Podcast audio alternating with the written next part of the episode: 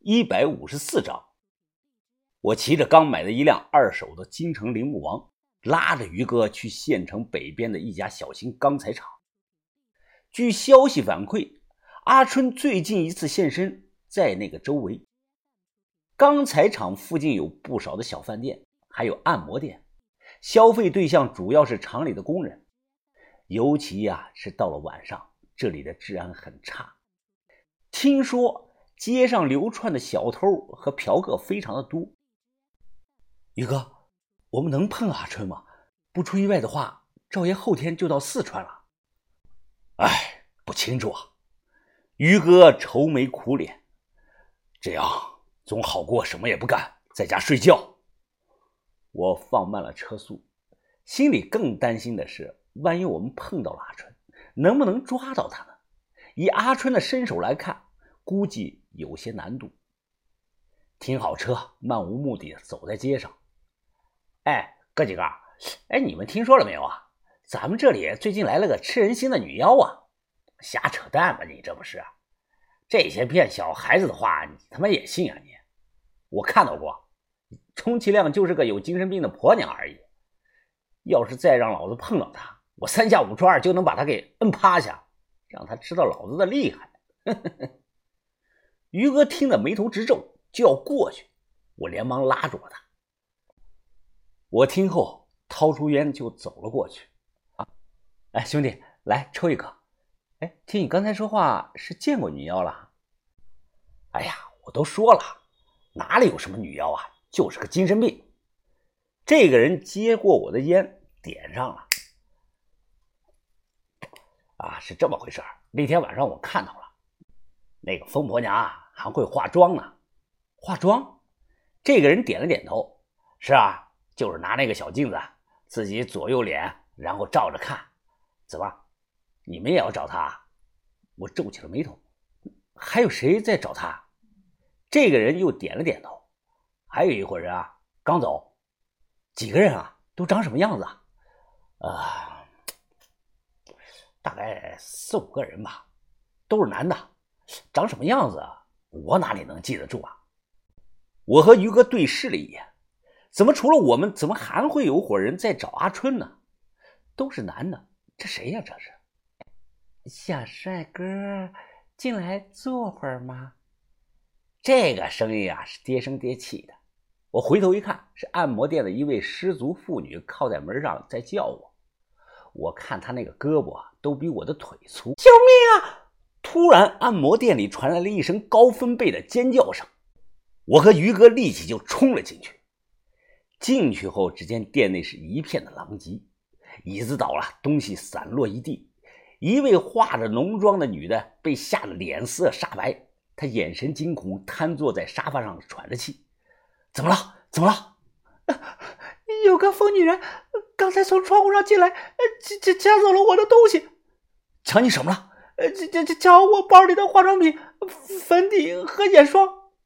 这时听到屋顶上有动静，我猛地抬起头，于哥已经冲了出去，快速的爬梯子上去。我看到了一抹熟悉的背影，很像阿春。月光稀疏，他就坐在不远处的房檐边上，照着镜子往脸上拍粉。阿春，于哥大喊了一声，阿春猛地回头。他看到于哥和我后，就像是受惊的兔子，马上起来就跑了，跑得很快。我和于哥赶忙上前去追。阿春就像只猫，从房顶上纵身一跃，直接就跳到了对过的电线杆子上，然后顺着电线杆子快速的往下滑。街上有人看到这一幕，顿时惊呼出声啊！于哥也如法炮制下去了。我一看这么远。转头顺着梯子爬下去，在主人家惊讶的目光中，我拧开门就冲了出去。阿春，别跑，是我，跟我回去。阿春浑身是衣衫褴褛，他赤着脚，头也不回的跑得飞快，对于哥的呼喊声是根本是不闻不问，像很怕见到于哥一样。我气喘吁吁的追了上来，喘着气说：“于，于哥，呃，前头不远处是个死胡同，他跑不掉的。”很快追到了死胡同里，尽头是钢材厂三米多高的砖墙。为了防止人们翻越，墙头上抹了水泥，还插了一层的碎玻璃。阿春退到墙角，他已经无路可走。于哥微喘着气，伸出双手，是慢慢的靠近，边走边说道：“阿春，跟我回家，把头已经找到了办法救你了。”阿春头发散开，他低着头，身子轻微的颤抖着。我也喘着气，举起手说：“是真的，春姐，我们能治好你的，跟我们回家吧。”不知道是不是我的话触动了他，阿春猛地抬起了头，他的样子，他的。他的样子，哎，回去，袁斌，我脸都成这个样子了，我还能回去吗？我变成了人不人鬼不鬼的。阿春的声音沙哑着，带着哭腔。我有心理准备，还是被吓了一跳。怎么形容呢？阿春的脸上抹的全是粉底，我感觉他把一盒子的粉底都铺在了脸上。看着很是丑，像鬼一样。于哥深呼吸了一口，他目光平静，看着阿春。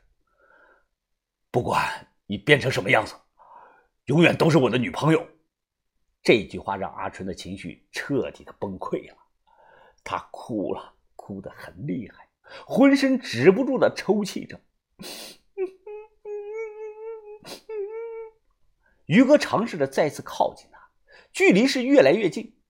阿春这个时候突然后退两步，就爬上了砖墙。他不顾疼痛，手扒住插满碎玻璃的墙头，眼看着就要翻过去了。就在这个时候，不知道谁丢了一块石子儿，正好砸中了阿春的后背，感觉力气很大。阿春闷哼了一声，手松开了，直接就从墙上扑通一声摔了下来。于哥想接他都没接住啊！阿春，于哥迅速的将阿春扶了起来，转头盯着黑暗，厉声的喝道：“谁？谁在那儿？”我也看过，从黑暗中，三个中年男人缓步的走了出来。这三个人是面无表情，长相差不多，像是三兄弟。中间这男的挎着个打了补丁的布包，双手呢一直背在身后。阿春是瑟瑟发抖，似乎很害怕。于哥呢，紧紧的抱着他，回头对三个人冷声的说道：“滚！”我抄起一块厚板砖，也挡在了阿春的身前。挎着布包、双手背后的中年人是面无表情，让开，此事和你们无关，这是我们会里的公事。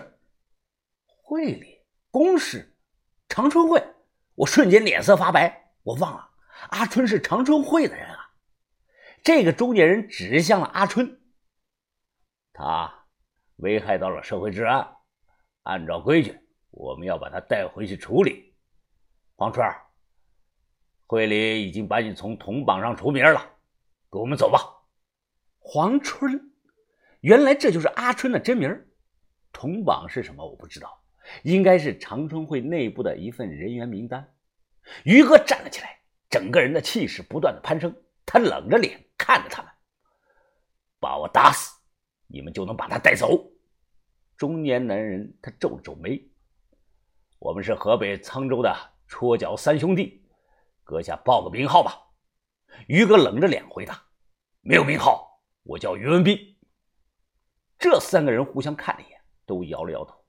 见状，我用板砖指着这个人，大声的说道：“哎，你们知不知道阿春的师傅是谁啊？是哲武。”他马上就过来了。这个中年人面无表情，哼，小兄弟，你不用撒谎。哲武他在外地被会里的人牵制住了，在他赶来之前，我们会将黄春带走的。这个时候，于哥他扭动了扭动脖子，深深的呼吸的说道：“动手吧，我死了，你们才能带走他。”